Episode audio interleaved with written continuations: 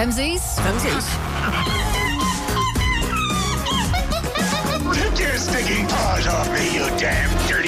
Macaquinhos no sótão.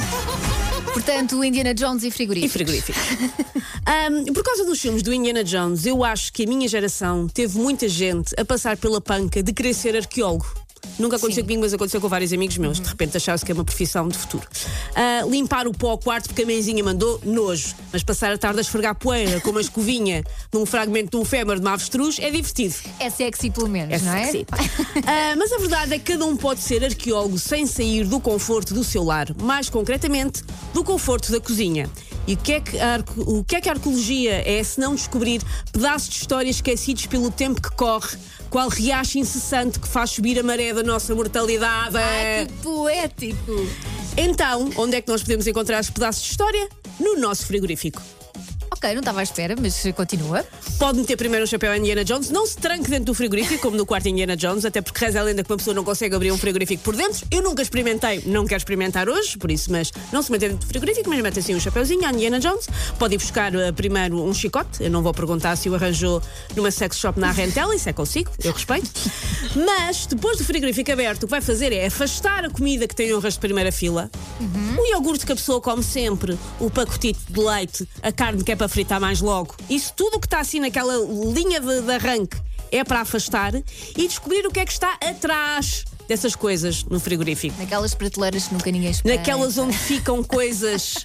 Aquela zona do frigorífico faz eco, é até aí que tem que ir, porque depois de passar essa primeira fila, descobrimos que tralha que está lá desde que o Gosta tinha bigode e só usava fato cinzento escuro. Se calhar algumas dessas coisas já vieram com a casa. Eu tenho ideia que a senhora da agência imobiliária que arranjou a casa onde eu estou agora disse: é um T2, tem varanda, tem closet, tem um frasco pícolos do ano da graça de 1994. Eu acho que eles às vezes vêm com as casas. que Vêm com as casas.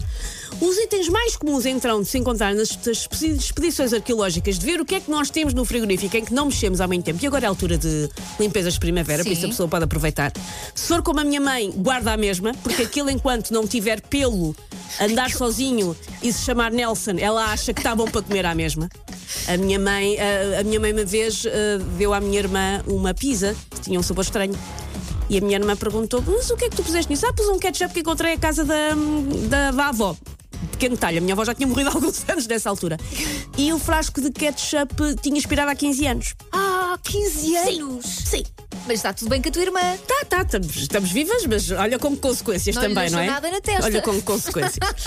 Portanto, os itens mais comuns de se encontrar nestas expedições arqueológicas são frascos, que podem ser de picos, de azeitonas, de compota, de sêmen de cavalo, que vem dessa mesma loja da Rentela. Eu continuo a não querer saber e continuo a respeitar. Podem ser também pedaços esquecidos de queijo que, entretanto, ganharam vida própria, porque há, há queijo em que o bolor é só um acrescento. É verdade. E então há queijo que a pessoa vai ali mantendo, achando que isto ainda faz sentido como queijo. Se calhar já não. Se calhar já é outra figura Com o fresco mitológica. não experimente. Com o fresco, não. Ahm, o pedaço de queijo que ganhar vida própria, entretanto, é um pedaço de queijo que até tirou um mestrado, é técnico oficial de contas, estou lá há tanto tempo sozinho. Ahm, uma coisa típica, eu sou especialista nisto, ter no frigorífico coisas típicas que eu trouxe de férias exóticas. Chegou, cheguei cá, percebi que afinal era intragável, afinal não tinha maneira de usar na culinária cá, mas tenho pena de deitar fora. Tipo o quê? Tipo, os especiarias. eu tenho um frasco de especiarias que está corroído há tanto tempo que está ah, ah, de malagueta.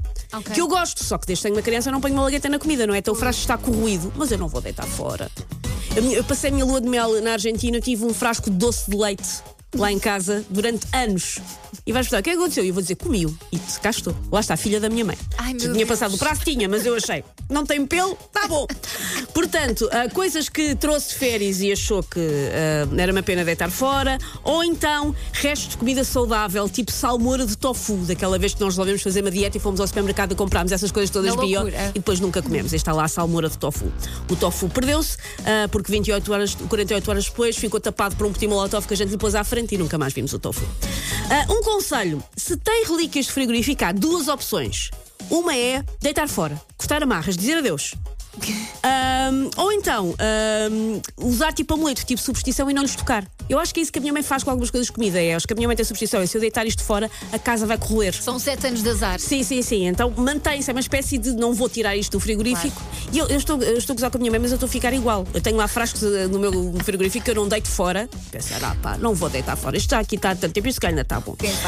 Dois? eu sei que estas opções parecem óbvias, mas não são óbvias para toda a gente. Lá está, eu venho de uma família em que é preciso a comida estar muito notoriamente estragada para ela ir para o lixo. Se ela não for fisicamente capaz de fugir do meu frigorífico, se ela não planear durante a noite com os seus outros amigos um plano de fuga do meu frigorífico, está lá, ainda pronta para ser comida um dia. Ai, que horror. Olha, Susana, que isso nunca te corra mal. Olha, só isto, isto aqui até parece. Agora vai, vai quase parecer fofinho se não fosse do jeito. Eu tenho lá um frasco de doce. Não o como nem deito fora, porque foi a minha avó que fez. A minha avó já não é viva. O que é que acontece com o meu frasco de doce? Ela tem uma reputação da minha avó. Tens toda a razão. Estou contigo nisso. Vês como afinal faz sentido? Macaquinhos do Sol estão sempre disponíveis também em podcast no site m80.pt. Take your stinking paws off me, you damn dirty ape! Macaquinhos no sótão.